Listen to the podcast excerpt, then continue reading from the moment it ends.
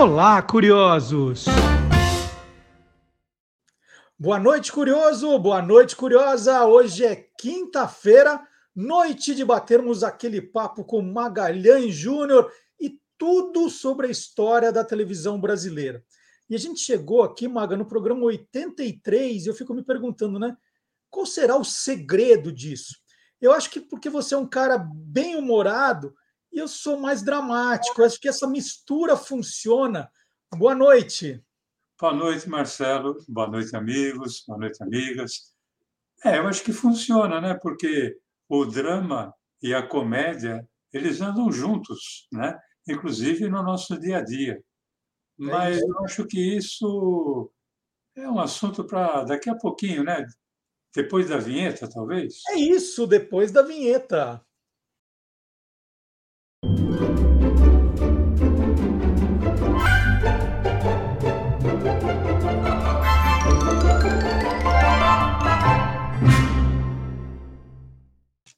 Bom, a gente começou com essa falação aqui para dizer, né, Maga, que tem muitos artistas que têm mais facilidade para o drama, né? E outros que têm o que se chama da veia cômica, né? É, é assim que funciona, né? É, olha, existem, inclusive, aqueles, Marcelo, que têm facilidade para transitar pelo drama e pela comédia. Por exemplo, eu vou citar só dois exemplos, né? Antônio Fagundes e a Cláudia Raia. Eles já uhum. provaram isso várias vezes, né? Que eles têm muita facilidade de atuar tanto pelo drama como pela comédia. Mas esses dois nomes aqui são nomes que estão sempre sendo lembrados. Né? Pois é, exatamente. Né? O, o Maga falou da Cláudia Raia e do Antônio Fagundes, nomes que estão o tempo todo na mídia, todo mundo falando. Mas o tempo vai passando e a memória das pessoas vai encurtando. É, né, a gente mostrou isso já diversas vezes aqui no nosso programa. E o que a gente faz é resgatar nomes né, que marcaram a época na televisão brasileira que né, foram, foram esquecidos, né, vamos dizer, esquecidos, vamos dizer a verdade aqui, são muito pouco lembrados. E o nosso programa hoje vai lembrar de cinco personagens que transitaram muito bem entre o drama e a comédia, certo, seu Magalhães? É isso, Marcelo. São cinco nomes, e, e sempre quando a gente fala, ah, o Maga separou cinco, dez, já teve onze, né, que era um time de futebol, tal, etc. Claro que não são os cinco melhores, são cinco, digamos assim, é, até de uma preferência pessoal, aqueles que eu vi atuar, né? mesmo não que eu não tenha tido a possibilidade de trabalhar com eles, são é, artistas que eu vi tra trabalhar, que me impressionaram, que me marcam até hoje. E é por isso que eu faço questão de trazer aqui, que é para que eles sejam lembrados, né? de alguma forma. E para quem não conheceu, para saber que eles existiram um dia, né? É, a, gente, a gente mostra de onde veio a televisão até chegar aqui, né? Então vamos lá, cinco. Começamos com quem? Nós vamos começar com o, o nome artístico dele era uma delícia, Chocolate, né? O Chocolate, chamado Dorival Silva, que nasceu em São Paulo em 1919 e morreu no, no Rio de Janeiro em 1989. O Dorival Silva foi ator, comediante, apresentador, cantor, compositor. Ele fez trabalho em teatro, circo, cinema, rádio e TV. O Chocolate começou a carreira artística em cinema e atuava ao mesmo tempo em circo. E logo em seguida, ele foi para o rádio como rádio ator tudo isso ali na segunda metade dos anos 1940, no Rio de Janeiro. Foi ali também que ele começou a desenvolver o seu talento como cantor e compositor. Marcelo, olha o detalhe: ele tinha como parceiro de composição ninguém menos que o também ator Mário Lago. Né? O Mário Lago, que eu sei que é um, um ator que você curtiu muito. Uhum. Né? Do cinema, ele, o Chocolate passou para o teatro, sobretudo para o teatro de revista, até que em 1957 ele estava fazendo uma peça é, teatral aqui em São Paulo e ele foi convidado e contratado pela TV Paulista, Canal 5. Ele atuou como apresentador e também como ator dramático em teleteatro, tudo isso na TV Paulista. Mas ele também participou de programas de sucesso na linha de humor, por exemplo, Miss Campeonato, Praça da Alegria. Na Praça da Alegria, Marcelo, estamos falando de 1957, 58, que é quando a Praça da Alegria foi criada pelo Manuel de Nóbrega, o Chocolate interpretou o personagem Escurinho. E eu me lembro muito bem, porque eu acompanhei a Praça da Alegria ali no início dela na TV Paulista e depois quando ela foi para a TV Record. E eu me lembro que, vez por outra, o chocolate trazia para a cena um pouco da história da própria vida do Dorival Silva. Então, ele alternava humor com momentos dramáticos. Tinha um momento ali em que ele falava da favela, falava da maloca, né? falava da, da vida difícil do, do, do pobre, que chegava a emocionar. Porque, além de tudo, ele era poeta. Poeta que tinha um jeito de malandro, do bem, né? e por isso o chocolate foi conquistando cada vez mais o espaço ali na televisão brasileira. Já nos anos 1960, pela TV Record, é, a, nessa época, a Praça da Alegria já havia saído da TV Paulista e ido para a TV Record. O Chocolate atuou em vários programas de sucesso, como, por exemplo, Show 713, Grande Show União e O Abre Alas. O Maga, ele, ele chegou a ter em algum momento um programa próprio, assim, um programa dele? Chegou sim, Marcelo. Ele comandou, e com muito sucesso, hein, alguns programas na própria TV Record, como, por exemplo, Chocolate e seus bombons. No caso dos, é, no caso dos bombons, eram as, digamos, vedetes da época. Né? É, tinha uma versão para o Rio que era Chocolate e suas cocadas. Vixe. Né? E ele também fez um programa, aí assim, na 1967, 68, chamado Ladrão de Show. É, esse programa era muito interessante, Marcelo, porque ele já havia o videotape na época, né? Então ele pegava trechos de programa da própria emissora e satirizava. Isso, por exemplo, depois o Marcos Mion acabou fazendo, né? Uhum no tempo da, da MTV. Então, vê que o, o chocolate é, tinha tido a mesma ideia nos anos 60. Obviamente que o Marcelo Mion não copiou, né? Não, não copiou mesmo, porque provavelmente, como a época era muito, havia uma distância muito grande, é, vamos dizer assim, foi uma coincidência, né?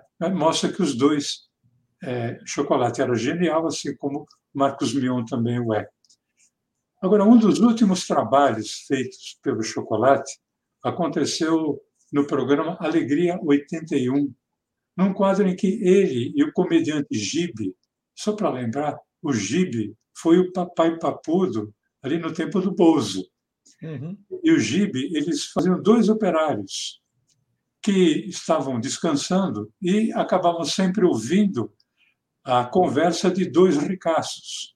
Esses dois ricaços eram interpretados pelo Feliz, que depois foi o Aumento do Tempo, e pelo ator Carlos Buca. Hoje, em sua mansão, eu via babado seu filho menor, dizendo para ele: chegue pra cá essa boquinha carnuda. Oh, vísceras! Ah, mas que beija-flor apetecível! Tu viu só, Bonfofo?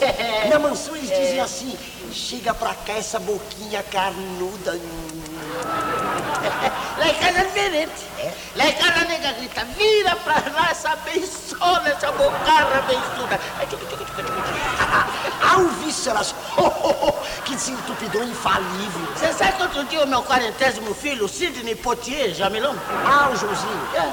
Você sabe que ele cismou de beijar a mão do bispo que baixou lá na favela? Nossa, e daí? Menino, no que ele pegou a mão do bispo, que ele meteu a bençola e ele aspirou o anel do bispo, o relógio de pulso e duas medalhinhas de São Benedito que o homem tinha no bolso da batina. Que sensacional. Você falou do, do Marcos Mion na MTV, mas ele está fazendo essa brincadeira de satirizar os programas da emissora na própria TV Globo, agora no, no Caldeirão, Caldeirão com o Mion, né, com o Marcos Mion. Exatamente. Então, você vê né, que eu, eu, eu as pessoas podem falar, ah, você está dizendo que o Marcos Mion copiou. Não, provavelmente é, é, essa ideia dos anos 60 do chocolate tenha ficado ali nos anos 60, até porque não existe material disso. Né? Uhum. É, foi consumido pelo fogo num dos incêndios da TV Record. Então, a gente está trazendo aqui essa informação, mas para mostrar que já aconteceu no, no passado, que é uma coisa circadiana, né? Quer dizer, acontece em ciclos. E, e para fechar o, o, chocolate, né? Tem alguma curiosidade bacana para você contar sobre? Aqui tem um monte de curiosidade, mas mais uma, assim, para coroar. Olha, tem uma que. Bom, tem uma curiosidade. Isso quem me contou foi meu grande amigo José Miziara, que trabalhou muito tempo com chocolate. Ele falou que era o quirolo mais perfumado que existiu na televisão brasileira. E o chocolate dizia o seguinte: eu sou perfumado porque quando eu acabo de tomar banho, eu não me enxugo. Eu deixo cair um vidro de perfume de cima a baixo e deixo secar. E aí, por isso que eu sou perfumado o tempo todo. Uhum. Mas a curiosidade mesmo é uma, uma declaração que o chocolate deu muitas vezes, que no tempo ali de vacas magras, quando ele ainda não era reconhecido como artista, ele era mais como sambista, tal. É, é, os pessoal da, da, da, música se reunia muito ali na esquina da Ipiranga com a São João. E eles eram tidos como vagabundos, né? porque eles se reuniam sempre à espera de um, de um trabalho. E diz que tinha um delegado que vira e mexe de noite, passava, via ali o chocolate e o prendia por vagabundagem e soltava no dia seguinte. E o Chocolate disse que ele já estava tão acostumado com isso que um dia a viatura policial passou, estava com o delegado, o delegado saiu, deu uma olhada tal, e foi entrando de volta. Aí ele falou: Ô doutor, e eu? Não vai levar, não? Aí ele disse que o delegado olhou para ele e falou: Não, não, não. Vai, quer saber? Hoje você está de, de castigo. Eu vou deixar você livre. Olha só. Então vamos para o segundo personagem, Maga, entre o drama e o humor. Olha, o seu nome era um nome, eu acho muito bonito, né? composto por dois nomes femininos, Nádia Maria. Mas, na verdade, a Nádia Maria nasceu Leda Soares da Gama. Ela nasceu em Recife em 1931 e faleceu no Rio de Janeiro no ano 2000. Ela foi radioatriz, comediante, imitadora, ah, anote bem isso, Marcelo, imitadora, cantora e também apresentadora. Passou pelo rádio, pelo teatro, pelo cinema e pela televisão. Na verdade, a Leda Soares da Gama queria ser cantora. E ela já estava morando no Rio de Janeiro, ali no final dos anos 1940, e, em 1948, houve um teste para aprovação de novos talentos na Rádio Guanabara. E, mesmo indo contra a família, ela acabou indo se apresentar para fazer teste para cantora. Só que o teste era só para locução e interpretação. E a Leda Soares Gama topou fazer o teste e, mesmo assim, foi aprovada. Isso em meio a 600 candidatos. Agora, dentre esses 600 candidatos, além dela, que foi aprovada, foram aprovados também uma certa Alete Pinheiro da Silva, que depois viria a se chamar Fernanda Montenegro, e um certo Francisco Anísio de Oliveira, Paula Filho, que depois iria ter o nome de Chico Anísio. Uhum. E a querida Leda Soares da Gama resolveu adotar o nome de Nádia Maria, porque ela achou mais sonoro. E ela começou como radioatriz na Rádio Guanabara. Radioatriz fazendo drama, fazendo romance. Passando logo depois para a Rádio Tupi do Rio de Janeiro, papéis românticos, papéis dramáticos e alguns papéis cômicos. Então, ela atuava muito bem em todos esses segmentos.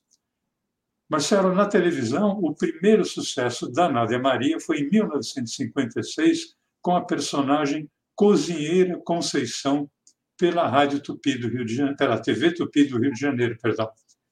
Esse personagem ele foi tão marcante que acabou tendo um programa, um programete só dele, Uia. só dela. No ano seguinte, 1957, a Nádia Maria entrou para o teatro de revista e ela ali alternava momentos de comédia, momentos de música e alguns momentos de poesia que a gente pode chamar de uma determinada dramaticidade. Ela se mantinha no rádio e na televisão, atuando ainda como radioatriz, dramática e cômica, apresentadora e principalmente como comediante. Até que no ano 1958 ela emplacou um novo sucesso de personagem, a Marilinha, que era uma socialite, snob, e que tinha uma risada toda característica. O Magaí, artisticamente, assim, eh, você diria que qual era o diferencial da, da Nádia Maria? O diferencial estava na imitação. Foi justamente por isso, por isso que eu falei, atente para esse detalhe, né? Porque a Nádia Maria foi a primeira imitadora da televisão brasileira. Ela era capaz de fazer imitações de personalidades nacionais, como, por exemplo, Hebe Camargo, Inesita Barroso, e também de artistas internacionais, como, por exemplo, a Brigitte Bardot ou a Marlene Dietrich. Né? E isso ficou muito claro, Marcelo, quando, na escolinha do professor Raimundo, ali já nos anos 1990, Ana de Maria participou durante muito tempo, sempre trazendo imitações de personalidades femininas que tinham destaque na época. Uma delas foi a Zélia Cardoso de Mello, que foi ministra da Economia do governo Collor e que depois acabou se casando com o próprio Chico Anísio, né? O professor Raimundo, né? Era a filha do professor. Raimundo. Da mulher do professor, né? E a outra imitação foi da então prefeita de São Paulo, a Marta Suplicy. É, existem vários vídeos da Nádia Maria é, na internet, lembrando sua participação na escolinha do professor Raimundo. Mas eu gostaria de lembrar aqui uma reedição da sua personagem Marilinha, que foi feita em 1981 num programa chamado Reapertura, em que ela fazia a mesma personagem socialite, só que ela tinha sido rebatizada, chamada chamava-se Laurita, e ela sempre coadjuvada pelo ator e comediante Fiana Júnior. Você se lembra de Bituca de Góis? E não, e não. Bituca de compareceu a um dos meus gloriosos jantares. É mesmo? É. Ela compareceu porque eu dei uma, um jantar em homenagem a Marta Rocha. Que, aliás, Marta Rocha tá assim lindíssima, tá gloriosa, maravilhosa. sim. Pois bem, de Góis foi operada pelo pitangueiro, sabe? Sim. Mas ela está tão esticada, tão esticada, Sim. que quando ela senta e levanta, ela arranja mais que porta de filme de terror. Ô Maga, e essas imitações aí nunca deram, causaram nenhum problema para Nádia Maria, assim, nunca, nunca deu, deu rolo, não? Olha, na maioria das vezes as pessoas, eh, a pessoa imitada aceitava de boa, até gostava, né? Porque acabava sendo promovida. Mas, é, mas aconteceu de a fonte de imitação não aceitar muito bem, sim. Isso aconteceu principalmente com uma cantora e também atriz do que foi muito sucesso nos anos 1950, 1960, chamada Vanja Orico. Era o nome dela mesmo. E ela não aceitou a, a imitação. As duas que trabalhavam na mesma emissora acabaram é, deixando de se falar, principalmente a, a Vanja Orico, que ela achava que ela não estava sendo imitada, ela estava sendo mais do que parodiada, estava sendo satirizada. Uhum. E, na, na, verdade, pelo que consta na época, pelo que eu pesquisei, tal, etc., na verdade, a Nádia Maria procurava fazer uma imitação, mas se você fizer uma imitação perfeita, é, o lado do humor fica esquecido. Então, você tem que, às vezes, colocar, dar uma. Como é que é? Forçar um pouquinho a tinta em alguns momentos da, da imitação. Mas foi Sim. a única vez, me parece, que a Nádia Maria teve algum problema, que foi o caso da Vanjorico, em ela ser imitada. Sabe que eu nunca tinha ouvido falar na Vanjorico, né? E aí agora, é, que eu faço sempre, depois de, quando termina o programa, falo, tchau, Maga, eu vou jantar, mas é mentira, eu vou para a internet ficar pesquisando. Hoje vai ser Vanjorico, eu quero Van... saber quem é Vanjorico. A Vanjorico, ela foi cantora e atriz, fez cinema, televisão, tal, etc. Cantava muito bem e era muito bonita. Não, daqui a pouco, então, gente, terminando o programa, falou: tchau, Maga, eu vou jantar. Tava tudo mentira, eu vou ver quem é. Eu quero ver foto da Vanjorico, quero ver se tem vídeo dela cantando. Vai ser hoje, vai ser Noite Vanjorico. Mas vamos lá, o terceiro nome entre drama e comédia, Maga. Olha, eu tinha e tenho até hoje uma profunda admiração por esse cara. Eu eu ri muito na minha infância, até pré-adolescência, adolescência com ele. Seu nome era Fioravante, nome de, de batismo, mas ele era mais conhecido como Pagano Sobrinho. Uhum. Porque seu nome verdadeiro era Fioravante Pagano Sobrinho. Ele que nasceu em São Paulo, 1912, e faleceu em São Paulo em 1972. Ele foi radioator, comediante, locutor, apresentador e também compositor. Passou pelo rádio, cinema, teatro e televisão. O Pagano Sobrinho começou a carreira artística em 1941 como radioator na Rádio Record de São Paulo.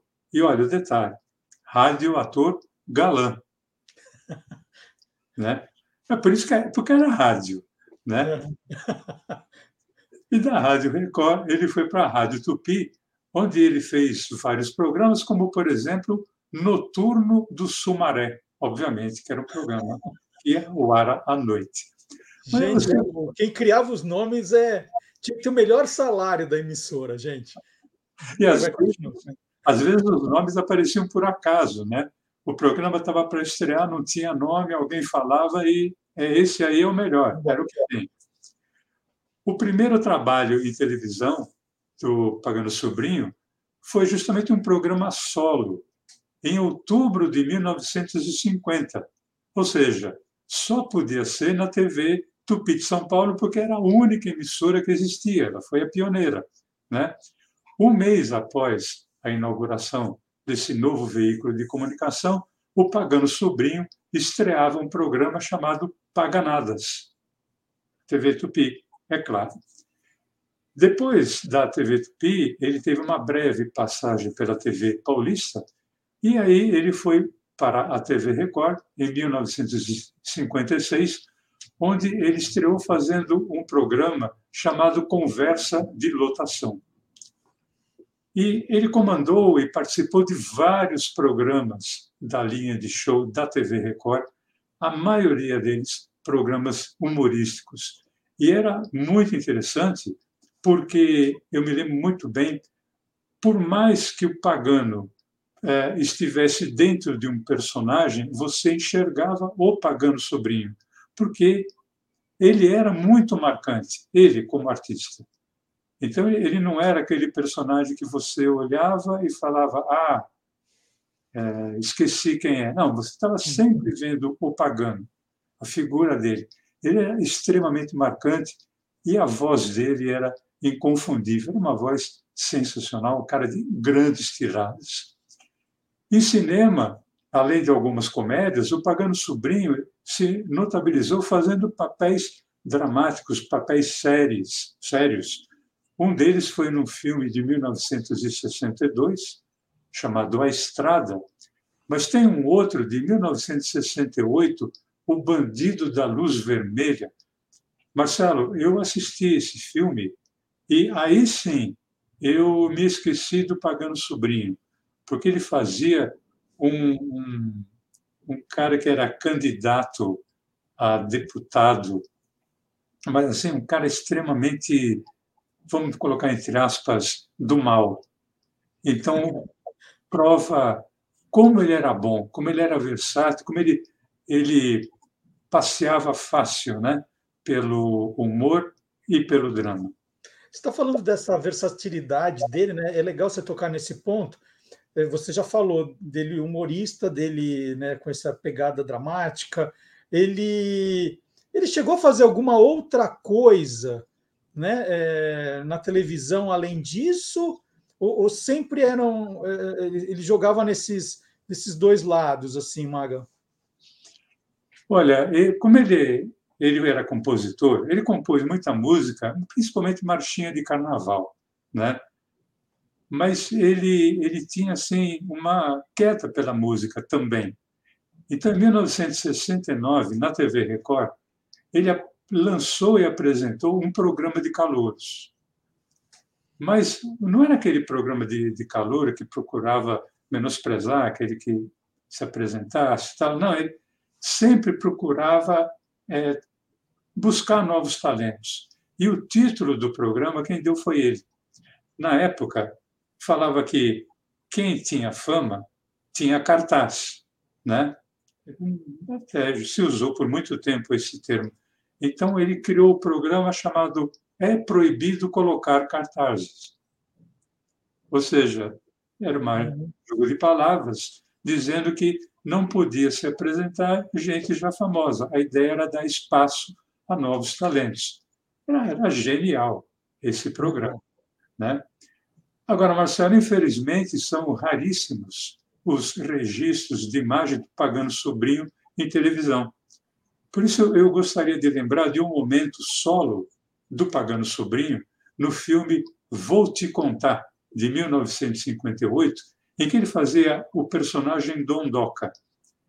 E tem uma cena nesse filme que é um telefonema dele para uma amiga da alta sociedade que ilustra muito bem porque o Pagano Sobrinho era considerado um dos maiores nomes do humor no rádio e na televisão brasileira. Ah, eu achei você tão bem disposta, você ficou linda com o cabelo cortado com a faca. Posso sim dar essa notícia do, do, da inauguração dos barzinhos. É, são dois bares, né? O lixo e o cuspe. Eu falo com o cronista do jornal. Ah, eu fui, uma exposição maravilhosa. É, eu achei lindo aquele quadro que você me recomendou, da franguinha com lágrimas nos olhos e ovinho no chão. O nome do quadro é O Primeiro Pecado, não é? Ótimo. Não pude. A inauguração da casa dela não pude. Eu sei que é uma casa linda, com três piscinas, né? Uma de água morna, de água fria e outra sem água para os granfinos que não sabem nadar. Ô Maga, então vamos lá, para fechar o Pagano também, uma, uma curiosidade bem bacana sobre ele, vai. É, bom, primeiro, tem uma, ele era de muito, muito é, como é que é, um criador de frases. E uma que eu acho sensacional, que mostra também a sensibilidade do cara, é, é uma que dizia: o futuro ainda não foi usado, por isso ele pode ser seu. Boa. Eu acho uma coisa maravilhosa.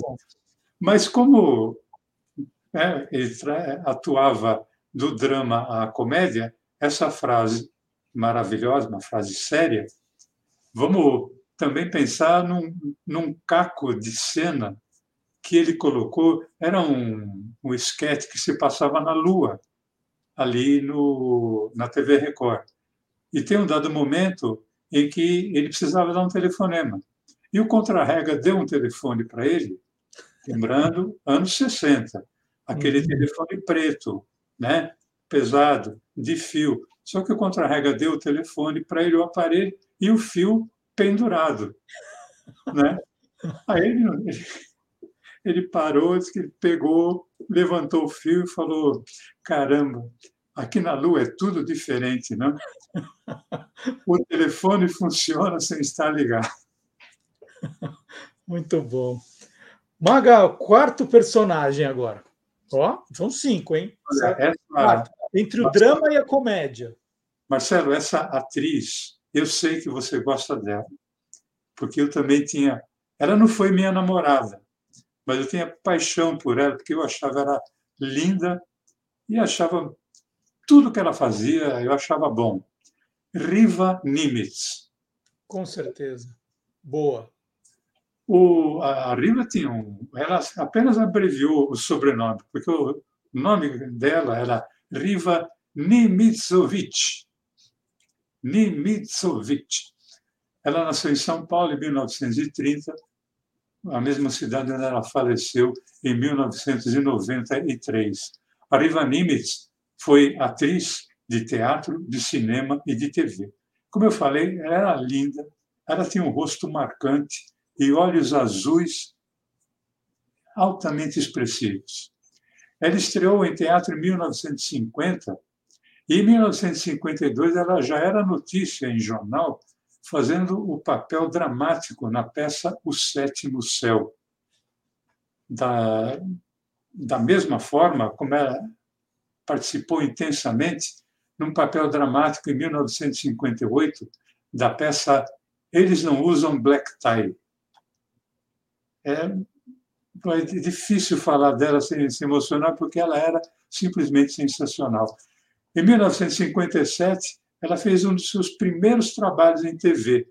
Foi na TV Tupi, num, grande, num teleteatro, chamava-se Grande Teatro GM, na peça Ratos e Homens. Aliás, um trabalho que mereceu elogio na, na revista Radiolândia.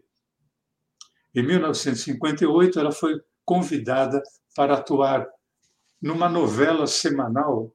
É, tem que lembrar né, que nos anos 50, até metade dos anos, comecinho dos anos 60, as novelas não eram diárias. Uma novela chamada David Copperfield, na TV Paulista, Canal 5. No mesmo ano de 1959, ela chamou muito a atenção ao fazer a comédia num teleteatro, Marido Magro, Mulher Chata, na TV Tupi, num programa chamado Entre Atos, que eram pequenas peças que eram é, encenadas. E nessa peça ela atuou ao lado do ator Henrique César, com quem ela se casaria depois. Em 1962, aí já na TV Excelsior, ela ganhou muito destaque fazendo um papel dramático no teleteatro, teleteatro Brastemp, num papel intenso na peça A Mãe. E a partir dali, você vê, eu falei TV Tupi, é, canal, teve canal 3 ainda, né? depois canal 4, eu falei TV Paulista, canal 5, TV, TV Excelsior, canal 9, porque até os anos 60, 1962 mais ou menos, ela era freelancer. Então, ela trabalhava, passava livremente por todas as emissoras, até que ela foi contratada com exclusividade pela TV Celso. E ali ela desencadeou uma série de trabalhos em novelas, alternando ali é, papéis dramáticos e papéis cômicos, assim como depois ela iria fazer a mesma coisa na TV Tupi. É, ela chegou a fazer, inclusive, se não me engano, a TV Manchete, é, fazendo novela também, passando a fazer novela também nos anos 70 na TV Record. Ela alternava muito bem a comédia com o drama. Eu acho que nada mais simbólico a respeito da sua facilidade de interpretar papéis cômicos, Marcelo, do que a, sua participação na novela O Machão, na TV Tupi de 1974. Ela fazia um personagem que era uma costureira chamada Rosa, uma mulher extremamente preocupada em arrumar casamento para sua filha. Você não devia ter feito isso, mamãe. Eu como não devia? E eu não posso deixar um irresponsável prejudicar a vida da minha filha. Eu jamais vou perdoar você. Mas o que é isso, Candinha? Sei quem ele é, mas. Mas seja quem for, eu. Eu me apaixonei por ele. Mas não pare assim, Candinha. Depois é um amor de carnaval. É, é amor de carnaval é que nem ressaca, passa em dois dias. E depois você tem. Tem o Inácio, um belo rapaz, honesto, trabalhador e muito compreensivo. Eu vou contar tudo a ele. Não, não. E mais, Candinha, será que você não aprende nunca? A gente não conta nada. Nada. Com licença. Inácio, nós estávamos justamente falando de você. Candinha, eu. Eu quero falar com você. E eu com você. Calma, calma. Calma, meninos. A- a- o momento agora exige muita compreensão e tolerância. Ô Maga, além de bonita, talentosa, eu concordo com tudo que você falou. A Riva Nimitz, ela dava a impressão, né, para para quem assistia, né, é, eu acompanhei al- algumas coisas, né, que você falou aqui, que ela era aquela aquela profissional, né, aquela artista que não recusava um papel, né? Era uma profissional que que topava aí grandes desafios, né? o trabalho artístico para ela era uma coisa que não tinha muito. É, é, assim, não- não tinha nada que ela não fizesse, não era isso? Era isso, olha, eu trabalhei com Aldo César, de quem nós já falamos aqui, né? E o Aldo trabalhou com a Riva Nimitz. E ele me dizia que ela. E trabalhei com, eh, trabalhei com Marcos Plonka também, né? Um grande amigo. Os dois que trabalharam com ela em, em novela falavam que ela era. Ela não. Não é que ela não recusasse apenas recusar papel, ela não se negava a, a, a fazer nada pelo papel. Né? É, tem um, um depoimento que foi dado pelo Everton de Castro, dizendo que a Riva Nimitz participou de um filme chamado Viúvas Precisam de Consolo. Esse filme é de 1978, 79. Inclusive, pelo título, eh, dá para se imaginar que fosse uma porno chanchada, mas não era. Até eh, quem participou do filme não, não gostou muito desse título, porque não era bem isso. Mas o, o fato é que o distribuidor mandou fazer um cartaz. E esse, nesse cartaz deveriam todas as atrizes dos, eh, que participavam do filme estarem seminuas, bolinando o corpo de um defunto também seminu. Todas as atrizes tinham que estar seminuas, inclusive a Riva Nimitz, que já estava ali na casa dos seus 50 anos na época. Mas diz que ela não se fez advogada. Ela topou fazer a foto seminua, mas com um aviso. Olha, se eu gostar, vocês vão ter que me aturar. Muito legal. Então vamos lá para o quinto e último personagem hoje, entre o drama e a comédia. Olha, Marcelo, eu, dá a impressão assim, ah, pô, mas todo mundo que você fala parece que é maravilhoso, mas, gente, eu não, eu não vou falar de quem eu não acho que seja. Né? É, os cinco que eu trouxe aqui foram pessoas que me marcaram muito, inclusive marcaram a, a minha carreira como roteirista. Foi gente que me inspirou. E um deles é esse que eu vou falar agora, esse último nome, que é o Vagareza. Marcelo, é, você olhava para ele, você ria, mas ele tinha uma expressão tão legal, tão boa, que, como dizia Chico Anísio, é, é difícil o comediante ser bonito, porque comediante que é bonito costuma não fazer graça. Né? Mas é, O nome dele era Hamilton Augusto Ferreira, ele que nasceu no Rio de Janeiro em 1928, faleceu em São Paulo em 1997.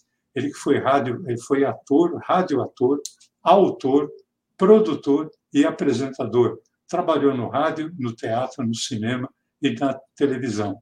Só que o Vagareza não começou o, a vida artística como Vagareza, ele começou com o nome de Augusto Ferreira. Né? Isso foi em 1950 no teatro.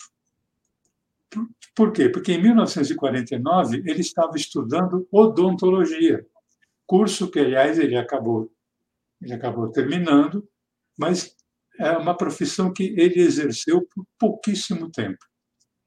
Nessa mesma época, ele fazia a escola de teatro do estudante. Fazendo essa escola, ele acabou recebendo um convite para uh, trabalhar em teatro e, na sequência, ele acabou indo para o rádio, sempre como é, Augusto Ferreira. Só que ele não gostava muito desse nome. Então, ele resolveu mudar. Ele falou, eu vou me apresentar com o nome de Hamilton Ferreira. Só que já existia um outro Hamilton Ferreira, que era ator e comediante também, mais famoso. E esse Hamilton Ferreira ameaçou processá-lo na justiça por apropriação indevida do nome artístico. Mas rolou processo mesmo ou ficou naquela ameaçinha assim? Não, olha, é, chegaram a discutir bastante, ameaçou entrar com o processo, mas o, Vagareza, o, o coração dele, isso todo mundo que trabalhou com ele sempre me falou. Carlos Alberto de Nóbrega é, sempre me falou do Vagareza como um dos caras mais gentis, mais generosos que a, a televisão brasileira, o rádio, o teatro, o cinema já conheceu. Então, para não discutir, o nosso Hamilton Augusto Ferreira resolveu mudar de nome. Ele falou: Bom, eu não vou ser nem Hamilton Ferreira e também não quero ser mais Augusto Ferreira. Aí ele lembrou de um personagem que ele havia feito no rádio, que era tinha o um nome Vagareza, e ele resolveu adotar o nome Vagareza. E esse nome acabou dando certo, acabou trazendo muita sorte para ele. Tanto que no mesmo ano, 1960, o Vagareza estourou no teatro de revista com o show Me Afobei. Esse show ele atuava ao lado da sua mulher, a Siva. Siva, com W, que era o nome artístico da bailarina clássica e atriz e também autora Maria Aparecida Castro Augusto. E esse título, Me Afobei, acabou se tornando um bordão do Vagareza e que ele falava com um modo assim, por isso Vagareza. Ele não falava me afobei, ele falava, ah, me afobei era uma coisa sensacional. Nesse mesmo ano, 1960, ele estreia na televisão com o personagem Nicolino. Então, ele tinha dois bordões. Um era me afobei, e o outro, quando alguma coisa não dava certo, ele falava: Ah, Nicolino. Era, não, era fantástico. Em 1961, o Vagareza então participa de um famoso quadro dentro do programa A Cidade se Diverte. Esse quadro era a escolinha do professor Raimundo. E ali ele interpretava um personagem chamado Aristides Barlavento, que era um aluno extremamente enrolador, um aluno que ele, como ele não sabia a resposta, ele procurava enrolar o professor para ver se o professor esquecia do que tinha perguntado. Esse personagem, Aristides Parlavento, que já tinha acontecido no rádio, sendo interpretado pelo Zé Trindade, esse personagem foi que, anos mais tarde, acabou, vamos dizer assim, inspirando o redator e roteirista José Sampaio para criar o Rolando Lero, que foi interpretado, interpretado pelo Rogério Cardoso. Mas em televisão, vamos dizer assim, o primeiro Rolando Lero, quem fez foi o Vagareza. Esse foi um dos poucos é, trabalhos que o Vagareza realizou sem a presença da sua esposa Siva. Porque, Marcelo, durante os anos 1960 e 1970, ambos estiveram juntos, sempre com muito sucesso, tanto no teatro como na televisão.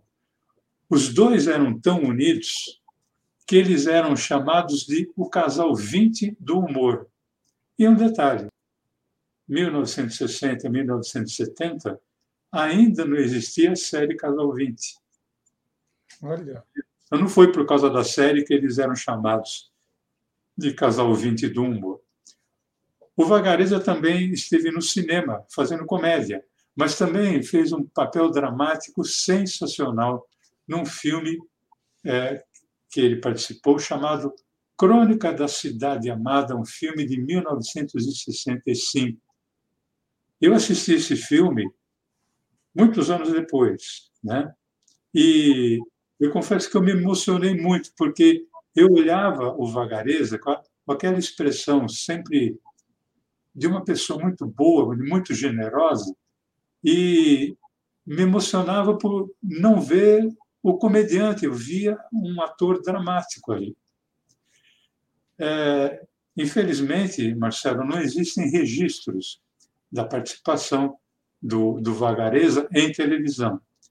Mas eu tenho um registro particular que me foi cedido pela sua filha Vânia. É uma apresentação do Vagareza durante uma noite de espetáculos na Escola de Balé Siva, uma escola de balé que a Siva e sua filha Vânia é, comandavam. Num dado momento desse espetáculo, dizer, o Vagareza entrava entre um número musical e outro, entre um balé e outro, o Vagareza entrava para fazer uma espécie de um stand-up. O Vagareza ele contou uma história de um pecuarista que contratou um matuto que deveria reunir as suas vacas no final de tarde é, para que o apito do trem não assustasse o rebanho. Só que o Matuto nunca tinha visto um trem. E o, final da, da história está aqui para a gente ver. Dia seguinte, 4 horas da tarde, o trem apitou na curva e ele começou a enxotar as vacas. Show, vaca! Olha que o patrão falou, vai matar de você. Show, vaca! Recolheu o gado às 6 horas e foi dar satisfação ao patrão. Então, o trem passou? Passou sim, senhor, só matou uma vaca. E você com essa cara deslavada vem me dizer que só matou uma vaca e eu estou lhe pagando para não matar vaca nenhuma. Ah, não bronqueia não, porque o senhor está com muita sorte. O trem só matou uma, porque o trem veio de comprido, que se vem de atravessado não sobra vaca. É mais bonitinho. O Maga, você falou que ele se formou em odontologia, mas é, exerceu muito pouco. É, tem alguma historinha desse período do Vagareza dentista? Tem, porque é o seguinte: ele era um cara muito querido, né? E quando ele se formou dentista, ele montou um consultório. E quem é que ia procurar? Os amigos da infância. Então ele não tinha coragem de cobrar.